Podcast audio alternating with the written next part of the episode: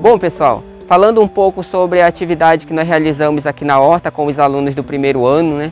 A, o objetivo da Horta era é, verificar aí como que os alunos estão alinhados com questões relacionadas ao meio ambiente, a importância da horta num contexto é, social, num contexto educativo, principalmente é, relacionando é, disciplinas que vão estar interligadas nesse contexto. Né? A gente trabalhou é, componentes matemáticos, componentes biológicos e vários outros componentes dentro da nossa, da nossa grade curricular. Né?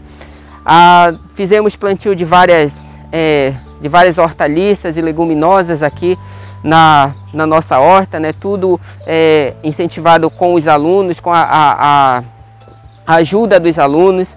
Plantamos rabanetes, berinjela, agrião e aqui do outro lado também plantamos é, a selga e tanto é, alface crespa, alface e vários outros.